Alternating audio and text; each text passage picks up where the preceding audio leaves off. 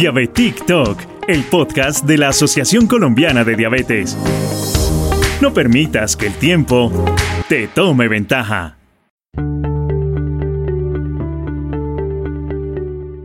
Hola, mi nombre es Mónica Chagualá, soy eh, educadora en diabetes de la Asociación Colombiana de Diabetes y hoy nos acompaña la doctora Claudia Gamboa, nutricionista de la Asociación Colombiana de Diabetes. ¿Cómo está, doctora?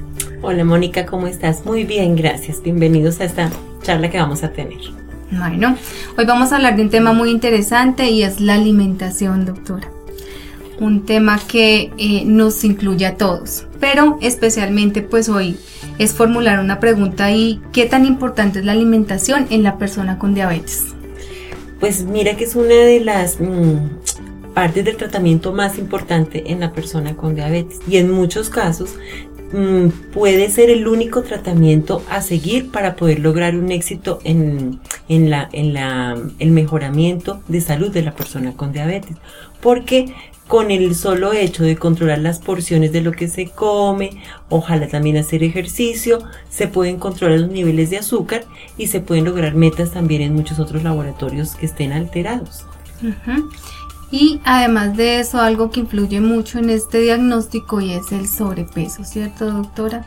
Sí, Control del peso. Como tú lo dices, cuando se consumen más alimentos de los que se necesitan, sobre todo aquellos que clasificamos como energéticos, que son estos alimentos que nos aportan energía, energía que deberíamos gastar en actividad, en movimiento y que no se hace, se empiezan a almacenar en el cuerpo y empieza a, mm, a formarse más y más capas de grasa que van a crear una resistencia a la insulina, que es la hormona que controla el azúcar en la sangre, en el organismo. Y entonces ahí empezamos a tener problemas de azúcar alta. Entonces, como ahí en gran parte radica el problema, si empezamos a controlar peso y a dejar de tener esos excesos de grasa en el organismo, los niveles de azúcar en muchos casos pueden controlarse y manejarse como valores casi normales. Y a veces pensamos que el tratamiento no funciona es por el medicamento, ¿no? Pero pues si nos damos cuenta, también influye em, mucho la alimentación, de que no es la insulina la que no funciona, sino realmente es porque está creando una resistencia a insulina por la cantidad de grasa que ha creado por la alimentación. Sí, y entonces en las primeras etapas de diagnóstico, el tratamiento ideal es controlar la alimentación, es hacer ejercicio, ojalá también mantener mm, controlada el estrés en el que diariamente estamos y pueden durar muchos años con estos aspectos nomás el paciente controlado. Ya el medicamento se empieza a formular es cuando a pesar de estos cambios de estilo de vida saludables no se logran los niveles de azúcar eh, que se deben tener en, en un buen control de una diabetes, ahí sí ya se piensa en un medicamento y a futuro, si tampoco el medicamento y la alimentación funciona, se puede eh, considerar el apoyarse también con, con insulina.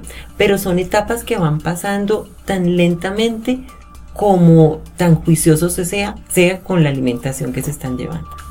Doctora, una pregunta. ¿La alimentación es general o es individual? Pues están como, mira que están los dos aspectos, Mónica, porque es individual porque cada persona necesita unas porciones determinadas según la actividad que tenga, según la edad que tenga, según como el metabolismo como esté.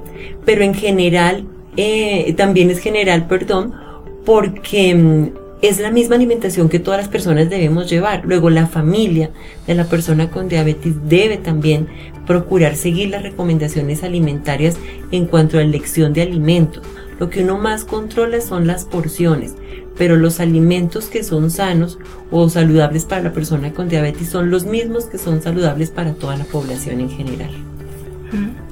¿Cuántas veces debe comer un paciente? Mira que esto también se ha revaluado últimamente porque depende de muchos aspectos. De pronto si se come por ahí cada cuatro horas, no es tan urgente estar comiendo refrigerios. Y, mm, y son solamente indispensables los refrigerios cuando de pronto es mucho espacio entre comida y comida o se va a estar con una actividad eh, física como muy fuerte. pero en general con que se lleven a cabo un desayuno bueno, completo, balanceado, un almuerzo lo mismo y una cena también que debería ser un poco más mm, menos pesada y menos copiosa en cuanto a calorías y, y alimentos, con estas tres comidas perfectamente se pueden controlar y cubrir los nutrientes diariamente. Entonces los refrigerios son casos especiales o, por costumbres que el paciente tenga y se podrían oponer o obviar, no en todos los casos es obligatorio.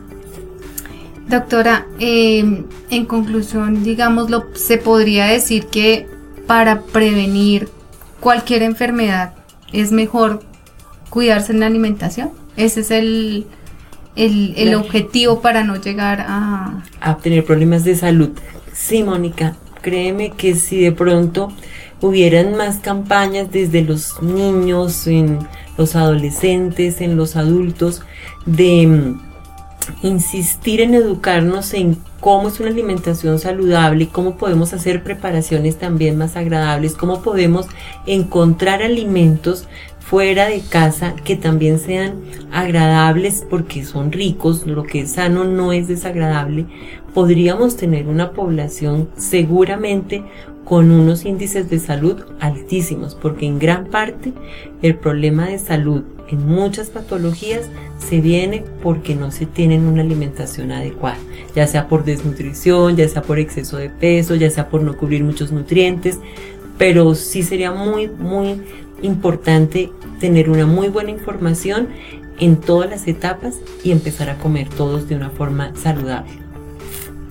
Doctora, muchísimas gracias. Espero esto les haya eh, dado como un panorama diferente en cuanto a la alimentación. Gracias, doctora. A usted, Mónica. Esperemos que después, en, próximamente, hablaremos qué es una alimentación saludable, cómo la vamos a formar. Pero por ahora, sí te quede como en nuestra conciencia y en nuestros planes, oiga, hay que comer sano para poder estar sanos. Gracias por la invitación. Bueno. Si quieres más información acerca de la Asociación Colombiana de Diabetes, visítanos en www.asodiabetes.org. Encuéntranos en Facebook como arroba asodiabetes y en Instagram como arroba asodiabetesorg.